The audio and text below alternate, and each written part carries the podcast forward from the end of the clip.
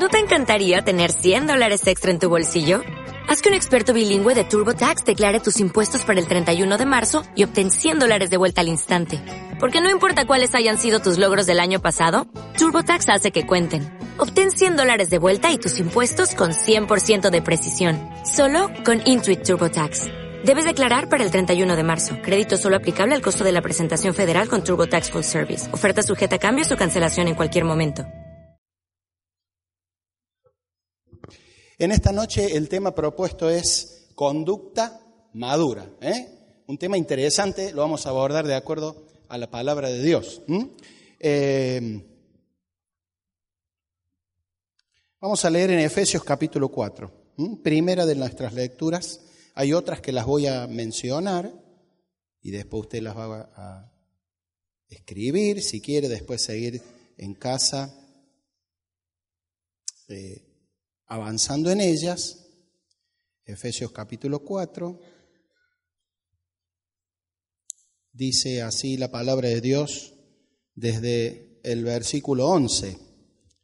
Cristo mismo constituyó a unos apóstoles, a otros profetas, a otros evangelistas y a otros pastores y maestros con el fin de perfeccionar, completar, madurar a los santos para la obra del ministerio, para la edificación del cuerpo de Cristo, hasta que todos lleguemos a la unidad de la fe, de los principios de fe, ¿eh?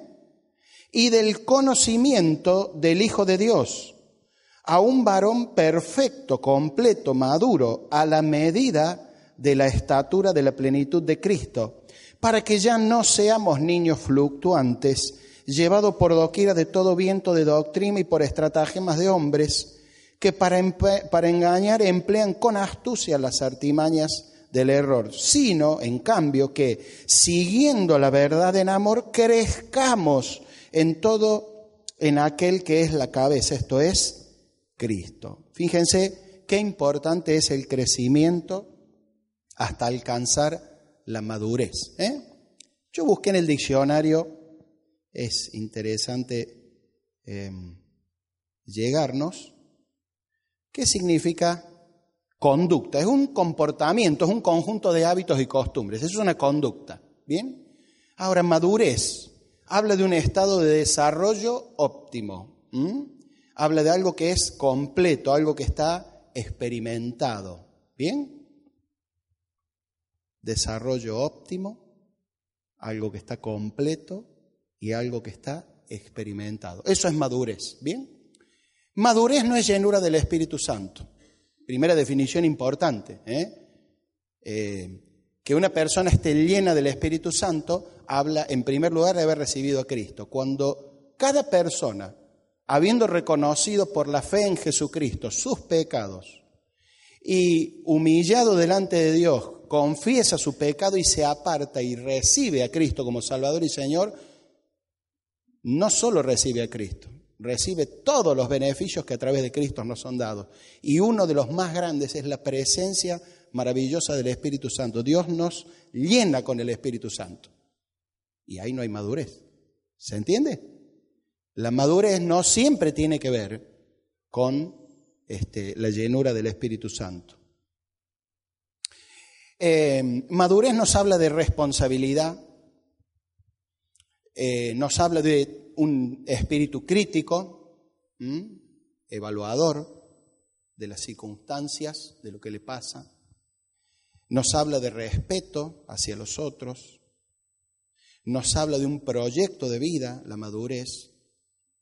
Nos habla de una base firme de principios nos habla de un discernimiento. Vieron que nosotros decimos que tenemos cinco sentidos. El discernimiento es, es el sentido espiritual con que nosotros evaluamos las cosas y no viene por arte de magia ni por herencia.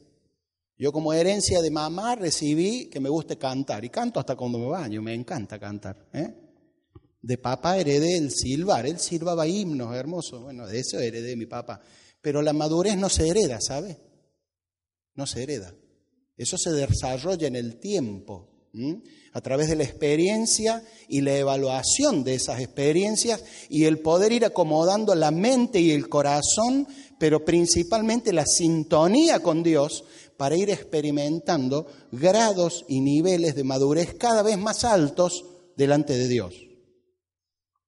Cuando un creyente peca, cae, ¿verdad? Puede perder la llenura del Espíritu Santo, pero no la madurez. Un creyente que ha sido maduro es alguien que ha sido experimentado y ha pasado por diferentes situaciones que esa madurez no se cae cuando el creyente cae en el pecado. Creyente maduro confiesa su pecado delante de Dios, si ha ofendido a alguien, pide perdón, es restaurado delante de Dios y luego el Espíritu Santo cada vez va a ir llenando nuevamente la vida, pero la madurez está intacta. ¿eh? Entonces, hablar de una conducta madura nos, nos, nos, nos dice que tenemos que tener hábitos y costumbres maduros. A eso apunta el tema en que vamos a hablar esta noche. Porque Dios quiere creyentes maduros. Es cierto que hay personas maduras que no conocen de Cristo, muy maduras y experimentadas, y hasta mucho conocimiento y sabiduría terrenal. Pero Dios, por su palabra, quiere hacer de los creyentes, tengan mucho conocimiento o no tanto, sean muy preparados o no tanto, ¿eh? tengan renombre delante del resto de la sociedad o no, creyentes maduros, creyentes completos, creyentes de ánimo estable. ¿eh? Creyentes que por la palabra de Dios y por el conocimiento que viene de la intimidad con Dios vayan desarrollando, como dice Hebreos, por el uso, ese discernimiento, el uso de la palabra y el uso de los sentidos espirituales en el discernimiento del bien y del mal. Vamos a Hebreos, me encanta ese pasaje eh, precioso de Hebreos, hermanos. Vamos a Hebreos capítulo 5. Eh,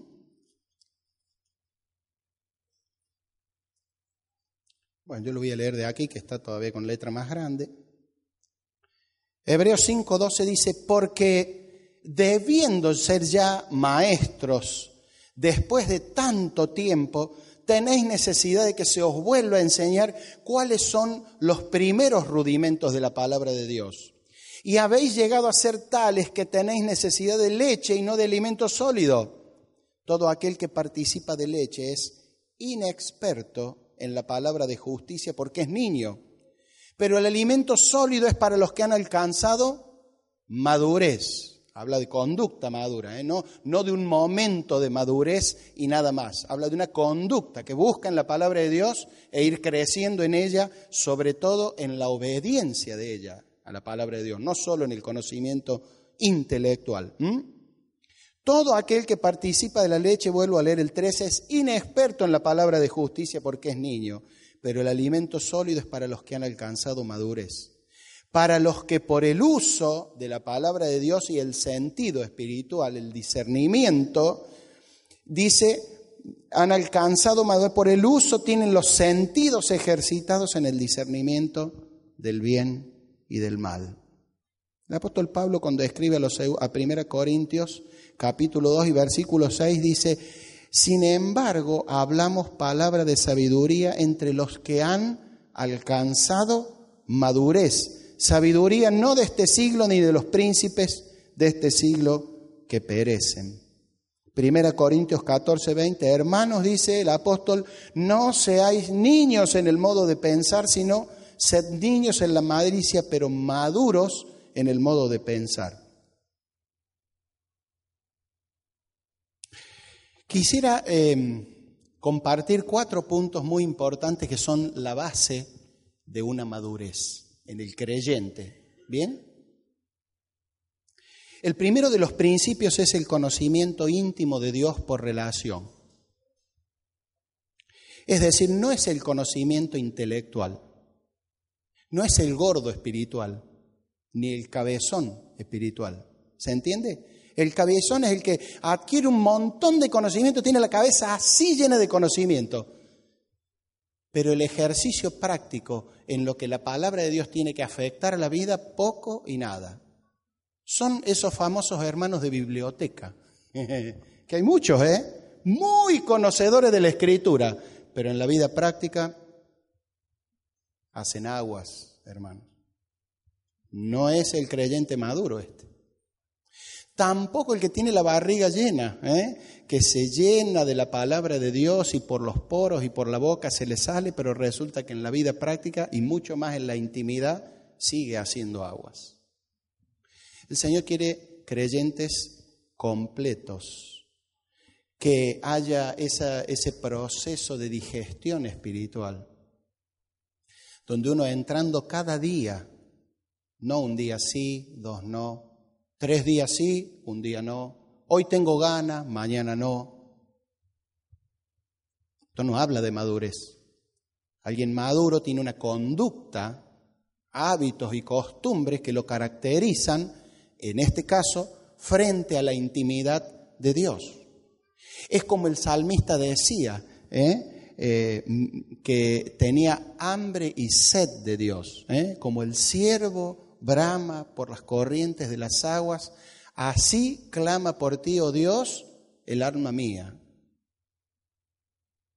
Si yo hago levantar la mano, va a ser difícil que todos nos pongamos de acuerdo y digamos con sinceridad cuántos clamamos de esa manera por la intimidad con Dios.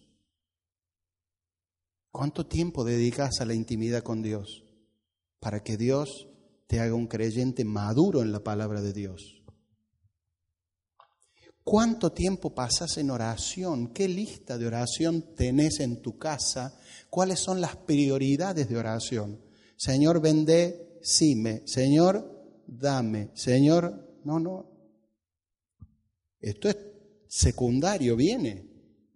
¿Qué tanto yo estoy dispuesto en la intimidad a entregarle de mi vida al Señor? Eso es madurez, es al revés no cuánto Él me puede dar. Potencialmente no hay nada que Dios no nos pueda dar. Ahora les diría que lo más fácil para el ser humano es darle poco o nada a Dios, porque esa es nuestra naturaleza egoísta. ¿Mm? Una naturaleza que no está dispuesto a en la intimidad crecer con Dios. Es como en el matrimonio.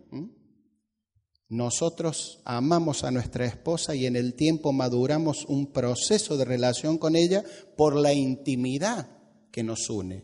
No solo la intimidad en cuanto a lo sexual, sino la intimidad de comprendernos, de respetarnos, de inclusive por el uso saber lo que le gusta y lo que no le gusta y estar dispuesto a no hacerlo porque a ella no le gusta. Eso es lindo, eso es intimidad pero con Dios. Dios y su iglesia tienen una intimidad matrimonial perfecta y preciosa cuando los creyentes como tales crecemos en ella. En esa intimidad de saber lo que a Dios le agrada y eso hacer. Y saber lo que no le agrada y eso no hacerlo. Estar lo más lejos posible. Apreciar lo que Dios aprecia y despreciar lo que Dios desprecia. Entonces, la primera base para la madurez es la intimidad, la intimidad con Dios, pero por relación, conocerle. El gran desafío del creyente, conocer más de la profundidad de la persona de Dios. Y para llegar a estos cuatro puntos del cual yo enuncié el primero, hay tres tres cosas muy importantes. La sabiduría que viene de Dios, esa que enuncia allí este, eh, Santiago diciendo que es pura, amable, pacífica, llena de buenos frutos, sin incertidumbre ni hipocresía. ¿eh? Esa es la sabiduría, la que viene de Dios. ¿eh? Esa dádiva, ese todo don perfecto que viene de lo alto, la sabiduría de Dios, la que tenemos que buscar. La presencia y el actuar poderoso del Espíritu Santo en nuestra vida. Eso nos lleva a poder tener estos cuatro puntos a considerar. Y en tercer lugar, el tiempo y la paciencia a través del tiempo. Son los tres ingredientes fundamentales para que en este caso del primer punto, el conocimiento íntimo de Dios, nos edifique, nos llene de tal manera que a través del tiempo alcancemos la madurez deseada por Dios. Conozco adolescentes y jóvenes con cierto grado importante de madurez y conozco creyentes de muchos años que a veces se comportan como niños. Es decir, que el paso del tiempo no garantiza la madurez tampoco.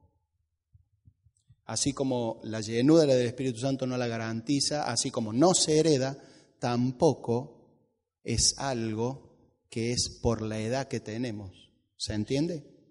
Entonces lo importante es alcanzar ese grado de madurez. Y en cuanto a esto de la intimidad con Dios, tenemos que crecer mucho, tenemos que ser honestos. Muy escaso lo nuestro. Creo que tenemos que profundizar mucho más, porque creo que muchas cosas cambiarían si nosotros creciéramos en lo íntimo con Dios. Muchas cosas cambiarían. Para con tus hijos, para con tu esposa, para con tus compañeros de trabajo, después en la iglesia, ¿eh? después para con los vecinos. En segundo lugar, la base para la madurez es una voluntad firme que se sujeta a Dios. No es una persona obstinada el maduro, es una persona de convicciones firmes. Porque cuando una persona ha madurado y ha procesado una determinada verdad y la ha digerido, afirma sus pies. Por eso allí este, el apóstol, eh, hablando eh, respecto de las bases de la fe, dice que contendáis ardientemente por la fe, ahí habla de principios de fe, una vez dados a los santos.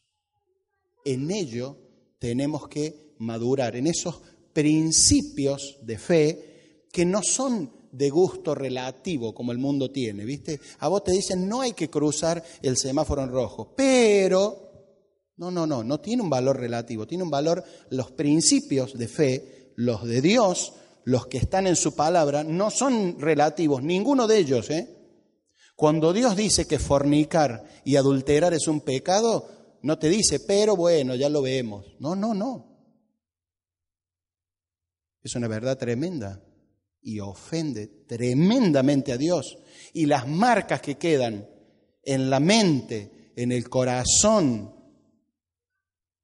son tremendas. Hay que sanarlas delante de Dios. ¿Mm? Cuando Dios dice en su palabra que el mentir es un pecado, no es que tiene un valor relativo. La verdad para Dios tiene un valor absoluto. Es más, Dios es verdad. Dios practica la verdad. Dios eh, ha revelado su verdad y hoy nos ilumina para entender esa verdad. Esos son los procesos del Espíritu Santo. Y esa verdad de Dios es la sabiduría que viene de lo alto. Y esa sabiduría es la que la persona común que no tiene Cristo no la entiende, le parece locura. Porque hay una determinación de Dios. ¿Cuál es? Dios ha enloquecido la sabiduría de este mundo. Eso es un axioma, eso es una verdad de Dios, un determinio de Dios. Dado que en la sabiduría del hombre no ha conocido a Dios, entonces plació, dice el apóstol, salvarnos por la locura del Evangelio. Miren cómo habla, eh, está eh, a través de una figura de dicción, a través de una exageración, nos está haciendo caer a una realidad que la palabra de Dios es locura para los que se pierden, pero es algo que tiene que ser muy amado para los santos hijos de Dios. Principios firmes, pero una voluntad rendida a Dios. ¿Qué es una voluntad rendida a Dios?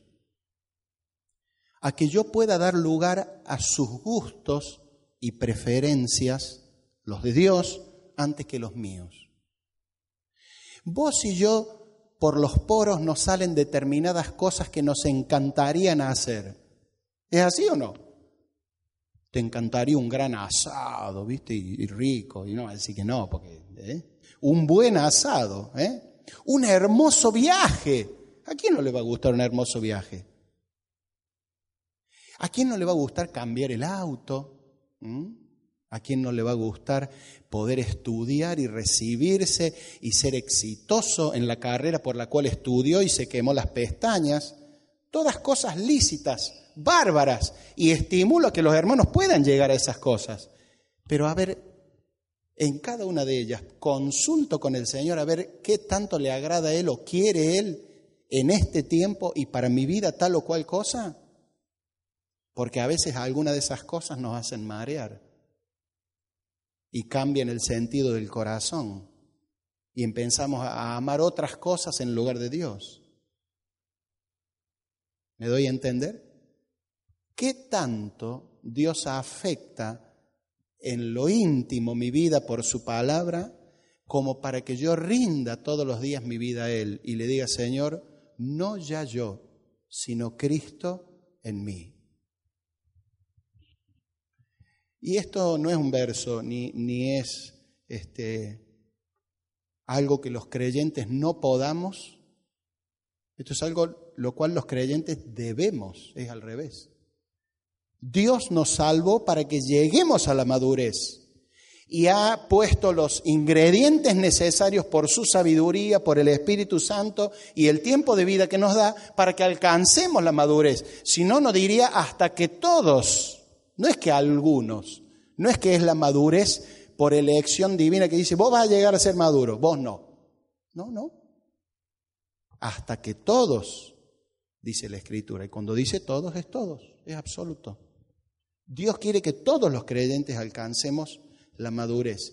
Y en ese anhelo que yo tenga humano, pueda ponerlo y sujeto a su autoridad para que diga, Señor, si es tu voluntad. ¿Qué oraba el Señor Jesús en la cruz? Padre, si es posible, pase, perdón, antes de llegar a la cruz. ¿Mm? ¿Está bien?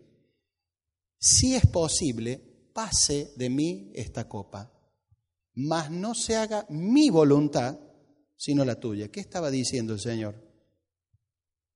¿Su voluntad era buena? Él deseaba que pasara de él. No era un kamikaze el Señor Jesucristo, no, es que Él este, eh, amaba la muerte porque le, le producía adrenalina, no, no, no. Era algo tremendo para Él, Él siendo el autor y el dador de la vida, experimentar la muerte. Tremendo fue para él. O sea que no estaba hablando de, algo raro él, de un placer o un deleite. Sin embargo, él lo puso en el altar de su sacrificio. Por eso Romanos dice, os ruego por las misericordias de Dios que presentéis vuestro cuerpo como sacrificio vivo delante de Dios. Dios quiere que estemos sujetos a su autoridad que el temor a Dios nos refrene en muchos aspectos para no ofender su santidad, para hacer lo que a Él le agrada y para verdaderamente llevar mucho fruto para la gloria de Dios. Es necesario madurar, hermanos.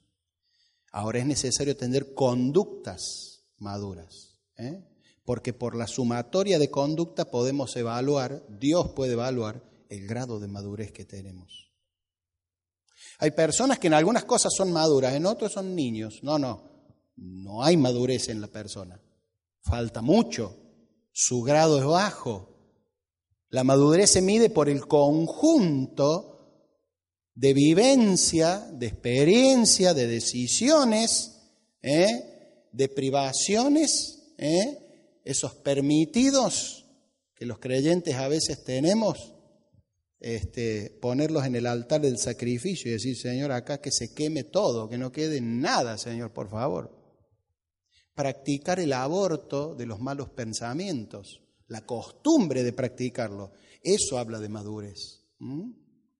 Tener la costumbre de estar lo más lejos de la proximidad al pecado posible, para que nuestros pies no se deslicen. ¿eh? Conocimiento íntimo de Dios por relación. Segundo, voluntad firme que se sujeta a Dios. Un temor reverente. Cristo fue oído a causa, dice Hebreos, de su temor reverente. Cuando él pedía pase de mí esta copa, el Señor lo estaba escuchando desde los cielos, el Padre, porque no estaba pidiendo algo que no era digno, pero para él estaba la cruz. Y aunque era digno que a lo mejor él pudiera haber tenido 50, 60 años, usted piense si en 33 años hizo lo que hizo el Señor Jesucristo, hubiera llegado a 80, 90, 100 años, ¿qué no hubiera hecho el Señor? Póngase a pensar. ¿Alguna vez pensó usted? Pero Dios tenía un permitido de 33 años para él, nada más. Y en esos 33 mostró integridad, perfección, madurez. Fíjense, Lucas menciona dos veces que el Señor eh, Jesús crecía, ¿eh? no solo en estatura, en el físico, sino en gracia, dice, para con Dios y para con los hombres. El Señor Jesucristo como hombre tuvo que madurar y crecer. Como Dios no, ya era perfecto, no necesitaba más nada, pero como hombre sí, lo necesitaba. Por eso nuestro gran modelo para llegar hasta que todos lleguemos a la medida de la estatura, de la plenitud de Cristo, hasta que todos lleguemos a la madurez que Cristo tuvo. Firme voluntad sujeta a Dios. Tercer principio importantísimo, principios bíblicos fuertemente incorporados. No habla de conocimiento, ¿eh? Principios bíblicos fuertemente incorporados. Ahora ya no es solo la intimidad con Dios, sino es el desarrollo el desarrollo de esos principios en mi vida. Es la doctrina aplicada, hermanos. ¿La doctrina es bueno defenderla? Sí. Les diría que se defiende más sola que lo que nosotros tenemos que hacer. La apología que el creyente tiene que hacer es en base a la palabra de Dios. No vamos a poner ningún argumento humano para hacer razonar a nadie si no viene por obra del Espíritu Santo. Está toda acá, hermano. Se defiende sola. Ahora, vos y yo tenemos que incorporar hombres y mujeres, esos principios y hacerlos propios.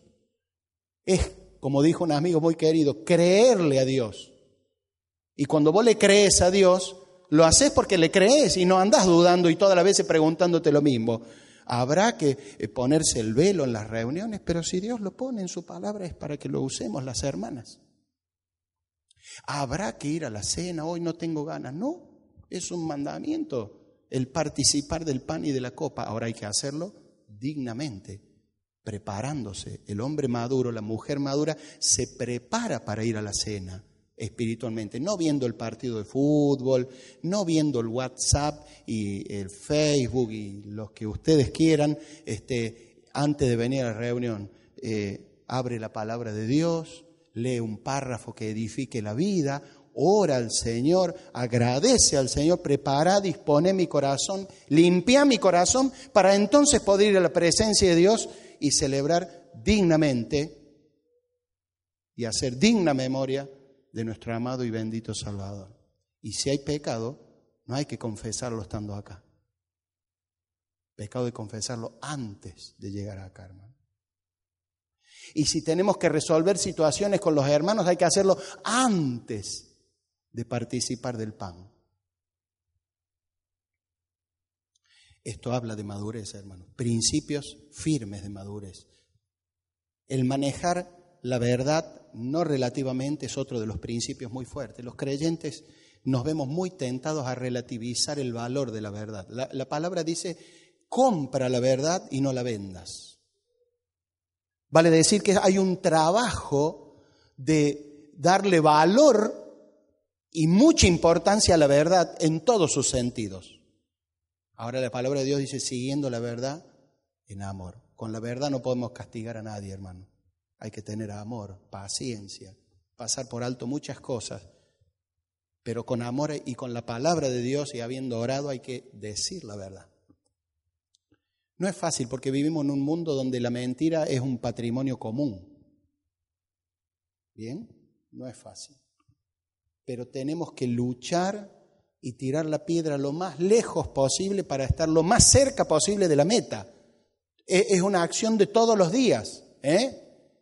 donde decidimos que los principios de Dios tienen que gobernar mi vida y no yo gobernar los principios de Dios cuando me conviene.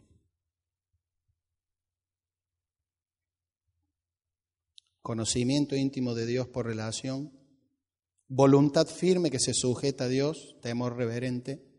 Tercer principio, principios bíblicos fuertemente incorporados. Cuarto, un análisis profundo de vida. Esto es muy importante. Cuando la escritura habla de que por el uso tienen los sentidos, es que es, hacer lo que hizo Job. ¿eh? En cada experiencia traumática que vivió, como en las experiencias lindas de vida que vivió Job, en todas meditó. No era alguien como, como dijo Juan, el Pacú, que abría la boca y se tragaba lo que venía. Ese es un pez, ¿eh? que se traga hasta piedras, latas, lo que venga. No. Por eso la Escritura dice, examinadlo todo, retened lo bueno. Por eso, en base a las experiencias traumáticas, difíciles, o las alegres, la bonita de la vida, en todo tenemos que reflexionar. Tenemos que tener un espíritu crítico, en el buen sentido, ¿no? No criticar a los hermanos, esto no. Criticar de lo que ha pasado, hacer una evaluación, a ver, ¿por qué me pasó esto? ¿Por qué Dios permitió tal o cual cosa en mi vida? ¿Por qué Dios me está diciendo constantemente no, no, no a lo que yo pido? ¿No será que Dios no quiere eso para mi vida y quiere otra cosa? ¿Mucho mejor? Yo sé que hay cosas que pertenecen a la soberanía de Dios y ninguno de nosotros lo va a entender, hermano. No busque entender la soberanía de Dios, acéptela por la fe y eso es un principio bíblico. Eso es un principio bíblico, que tiene que estar fuertemente arraigado en nuestro corazón para que no nos pase como aquel que se revela frente a Dios por las cosas que no comprende. Esto no habla de madurez. El creyente maduro no se revela nunca delante de Dios y siempre está dispuesto a caer de rodillas, a derramar sus lágrimas en la intimidad, a decir, Señor, no lo entiendo, pero quiero aferrarme a vos, ayúdame, por favor. Vos me comprendés lo que yo siento, lo que estoy experimentando. Nadie más me puede conocer. Ayúdame, Señor. Y el Señor te va a ayudar. Y te va a ejercitar en la fe. Y como dice la Escritura, nos va a ejercitar en esa paciencia para que tenga esa paciencia, la obra completa. ¿Qué es la obra completa de la paciencia? Madurez, hermano. Madurez.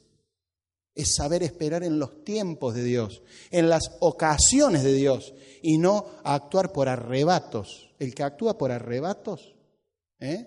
Es semejante, como dice Santiago, al de la onda del mar, ¿viste? Va, viene, va, viene. No piense que va a recibir sabiduría de Dios ni cosa alguna de Dios ese tipo de personas. Debiendo estar maduros, siguen siendo niños. El apóstol, eh, perdón, el santo escritor a los hebreos está hablándoles del sumo sacerdocio extraordinario de Cristo, que no viene según el arónico, sino viene según Melquisedec, y habla del sufrimiento de Cristo, de que era eh, necesario, pero dice, ¿qué le voy a hablar de estas cosas? Y debiendo ser ya maduros, son niños todavía. ¿Cómo vamos a hablar cosas este, profundas de la palabra de Dios? No la van a entender. Si la base no está, tampoco lo otro. Queridos hermanos, tenemos que ser una iglesia de conductas maduras. Una iglesia que tiene fuertemente su pasión por la intimidad con Dios. Que fuertemente se aferra a los principios de Dios para aplicarlos en la vida. Tenemos que ser personas que, actuando por amor, estemos dispuestos, ustedes me van a escuchar decir mucho, mucho esto, ¿no? A perdonarnos unos a otros. Esto es madurez. Que estemos dispuestos a estimar más a nuestros hermanos que a nosotros mismos. Para estimularnos, como dice la Escritura, al amor y a las buenas obras. Esto es madurez. Cuando un hermano ha caído en pecado, soy el primero en guardar, hablar con él, hacerle reflexionar para traerlo a la verdad, que confiese y vuelva al Señor. Y Nando, y le digo a Fernando, ¿sabe lo que le pasó a tal? Oh, qué bárbaro. Dice, uh, qué barbaridad. Y este otro hermano, uh, qué barbaridad. No edifica eso, hermano. Destruye. Santiago, cuando escribe, hablando de la lengua, lo hace para que maduremos y podamos, por el poder del Espíritu Santo, controlar este miembro que está en nosotros y que se desenfrena muchas veces y deshonra el nombre de Dios y no muestra madurez. Una conducta madura es un creyente que antes de hablar piensa dos, tres veces. Que antes de reaccionar frente a algo injusto, descansa en Dios y encomienda, como dice Pedro, la causa al que juzga justamente. Eso es un creyente maduro, una iglesia madura. Una iglesia madura es que tiene pasión por las almas que se pierde, porque Cristo, como maduro, amó a los perdidos y vio a las personas como ovejas sin pastor. Y aunque vos no tengas don de pastor, querido varón, podés ejercitar el corazón de pastor para pastorear a otros que necesitan de ser acercados al redil, porque a lo mejor se extraviaron. El maduro frente a las discrepancias de la palabra de Dios solamente se limita a lo que la palabra de Dios dice y descansa en ella, en lugar de pelearse con los hermanos y producir diferencias con los hermanos. Es cierto que la palabra de Dios nos une o nos divide, es muy cierto, porque si no tenemos los mismos principios bíblicos es muy difícil el desarrollo de la vida cristiana y el desenvolvimiento de la iglesia cuando nos diferencian fuertes principios bíblicos. Esto es cierto, hermano. Y Dios traza la palabra, no nosotros. Pero sí tenemos que tener el amor suficiente de respetar aún los que están equivocados en la doctrina y en la palabra de Dios, amarles y orar por ellos para que la luz del Espíritu Santo les resplandezca, amarles mucho. No duden en orar con ellos cuando ellos les pidan y les den temas para orar. Oren con ellos, es muy importante para que ellos vean que usted lo ama y que la diferencia no es de piel. Si hubiere alguna diferencia, la traza la palabra de Dios, que se, se haga cargo con Dios de su diferencia, no nosotros, hermano. Ahora, a la hora de pedir consejo bíblico, ¿a dónde va a ir usted? A la hora de escuchar mensaje de la palabra de Dios, ¿qué mensaje va a escuchar usted? Lo que se ajuste a la palabra de Dios, hermano. No lo dude, porque en la palabra de Dios está la certeza. Y ahí tenemos que poner confianza plena, hermanos. Y a la medida de fe, de los principios de fe a los cuales hemos llegado, decía el apóstol, en eso tenemos que crecer unos, unos, unos con otros. A la medida de fe, a lo que alcanzamos. No echando nuevamente, como dice Hebreo, las bases de nuevo. No, no. No volvamos atrás en lo que hemos avanzado en la palabra de Dios. Tenemos que crecer cada día más en ella.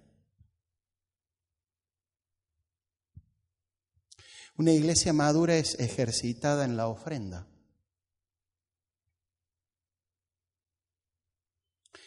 Lea en Corintios capítulo 8, segunda Corintios capítulo 8, cuando el apóstol, segunda es, ¿no? ¿Estoy bien?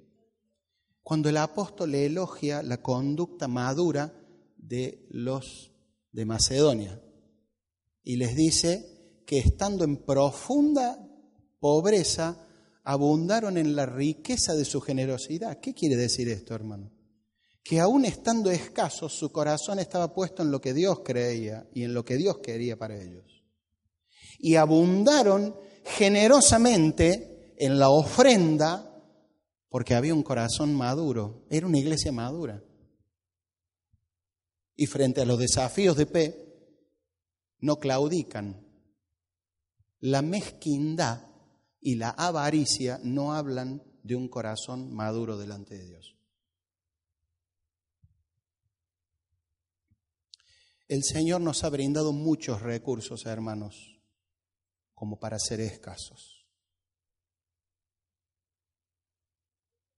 Dios nos ha dado dones espirituales preciosos y ha levantado por su gracia en la iglesia, por los cuales somos deudores delante de Él.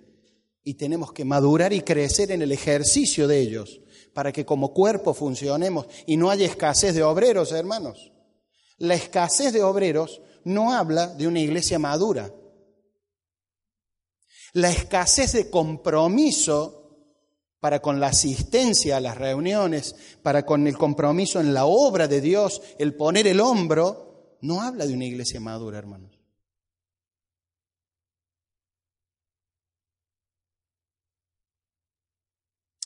Que el Señor nos anime, esto no es un reto, hermanos. Si alguien a quien ha retado el Señor es a mí. ¿eh? Que sea un estímulo para todos de madurar y crecer. Ese es nuestro gran objetivo espiritual, hermanos. Madurar y crecer y llegar a la altura de la plenitud de Cristo, para que no seamos niños fluctuantes, llevados, dice, por donde quiera de toda estratagema del enemigo. No, no, el enemigo no duerme y va a buscar por un lado y por el otro. Y frente a las pruebas y a la tentación, la madurez responde con un aborto de los malos pensamientos y malos sentimientos, hermanos. Esto es muy importante. Porque va a ser aprobado aquel que haya superado la prueba y la prueba y la, eh, la tentación está dentro de la prueba. ¿eh? Es un examen también, una prueba. Para que seamos aprobados, ese es el, eh, el objetivo de Dios. Para que a través de las pruebas vayamos depurando nuestras vidas. Para que a través de la tentación aprendamos a decir no y a no darle lugar al enemigo, ni un, ni un céntimo en nuestra vida. Esta mañana escuchaba a Gustavo Caramelino, ¿no? Y hablaba de esos permitidos que a veces los creyentes tenemos. Y hablaba de David, de ese permitido que tuvo y lamentablemente le llevó a consecuencias muy duras. Y David llegó a ser un hombre maduro, pero con marcas de no haber sido íntegro en algún aspecto para con Dios, marcas muy profundas muy profundas. Te animo, hermano, a que si estás en alguna conducta recurrente de pecado, la confieses delante de Dios. Para que el Señor te ayude y te levante y te perdone y te limpie y busca alguna hermana, una hermana espiritual, según seas hombre o mujer, para que te ayude a seguir adelante pero no dejes sin confesar el pecado, porque el pecado oculto y que después que nos enteramos se confiesa, tiene un perfume relativo, hermano. ¿eh? ¿Entienden? ¿Me hago entender? Una cosa es caer en el pecado e ir inmediatamente y confesarlo. ¿Hizo eso David? Esa es una lección de lo que no se debe de hacer. Pecado hay que confesarlo, hermano. La madurez nos lleva a confesar nuestro pecado, porque dice Juan que tenemos un gran abogado que nos defiende en los cielos. Si confesamos nuestros pecados, entonces Él es fiel y justo para perdonar nuestros pecados y limpiarnos de toda maldad.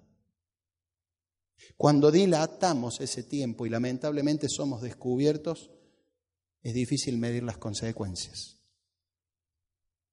Una cosa es cuando el pecado queda en lo íntimo con Dios y otra cosa es cuando empieza a crecer. Hace mucho daño, hermano. Vamos a orar. Y creo que una gran actitud madura de toda persona es reflexionar sobre su vida espiritual. Meditar profundamente en la obra que Cristo realizó en la cruz del Calvario muriendo y pagando y cancelando nuestra enorme deuda de pecado para con Dios. Una actitud madura es reconocer su pecado, porque hay humildad. Sentir dolor por el pecado, no solo el causado a nuestro prójimo o aún a nosotros mismos. Sentir dolor por lo que el pecado para con Dios es aborrecible y buscar una reconciliación con Dios. Eso es una actitud madura. Es clamar por perdón de sus pecados. Eso es una actitud madura. es muy maduro y pensar en la eternidad es sabio, es prudente, es inteligente creer en Jesucristo como Salvador. Pero más que a todas esas cosas, Dios apela a la fe. Un pequeño grano de mostaza, si fuera nuestra fe, aplicada en las tremendas verdades del Evangelio de Dios, a usted le hace salvo por la eternidad, para darle no solamente mejor condición actual de vida, sino vida eterna, trasciende los portales de los 80, 90, 100 años que Dios le pueda permitir de vida. Busque a Dios. Reflexione sobre el Evangelio. Haga lo propio, ese principio y esa verdad absoluta de Dios. Y va a experimentar la limpieza y el perdón, la paz, la llenura con la presencia de Dios en su vida por el Espíritu Santo va a experimentar el tener una nueva familia, que es la familia de Dios, la iglesia, y va a disfrutar de la gran expectativa de que cuando Cristo venga a buscar a su iglesia y a los suyos, usted va a estar entre ellos. Si hoy viene Cristo a buscar a los suyos, ¿usted está entre ellos? Reciba a Cristo. Y si hay algún hermano que tiene cosas que confesar al Señor, hágalo. Él lo va a entender. Él es amoroso, Él está esperando que usted lo haga. ¿Qué le va a decir a usted que Dios no lo conozca? Pero Él valora la actitud humilde de su corazón de quebrantarse e ir a los pies del Señor y confesarlo.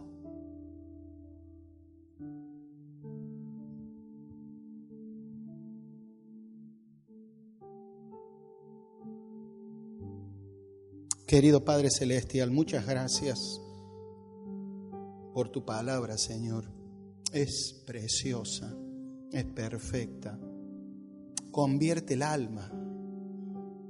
Es viva, es eficaz, Señor, es penetrante.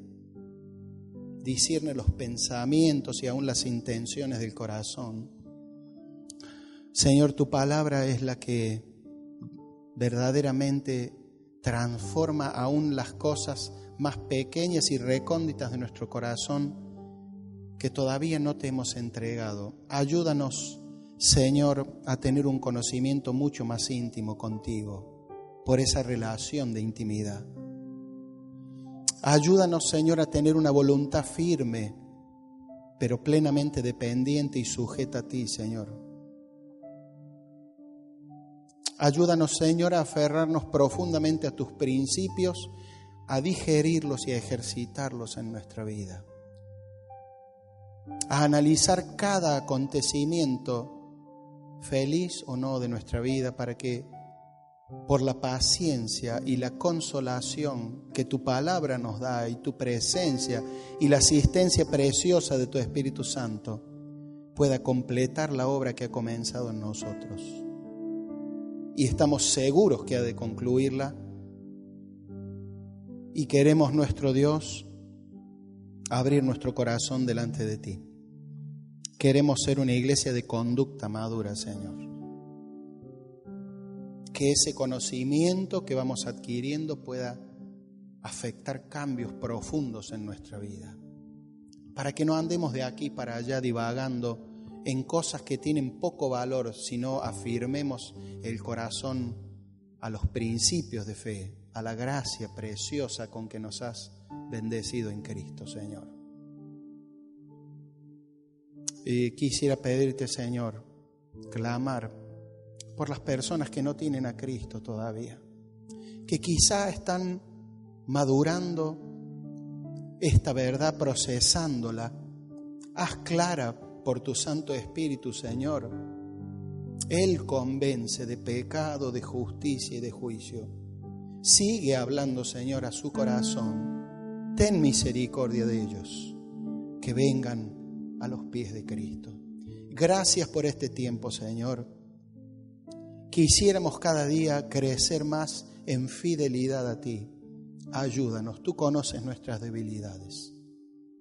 Y queremos ser humildes y ponernos cada día bajo tu autoridad, Señor.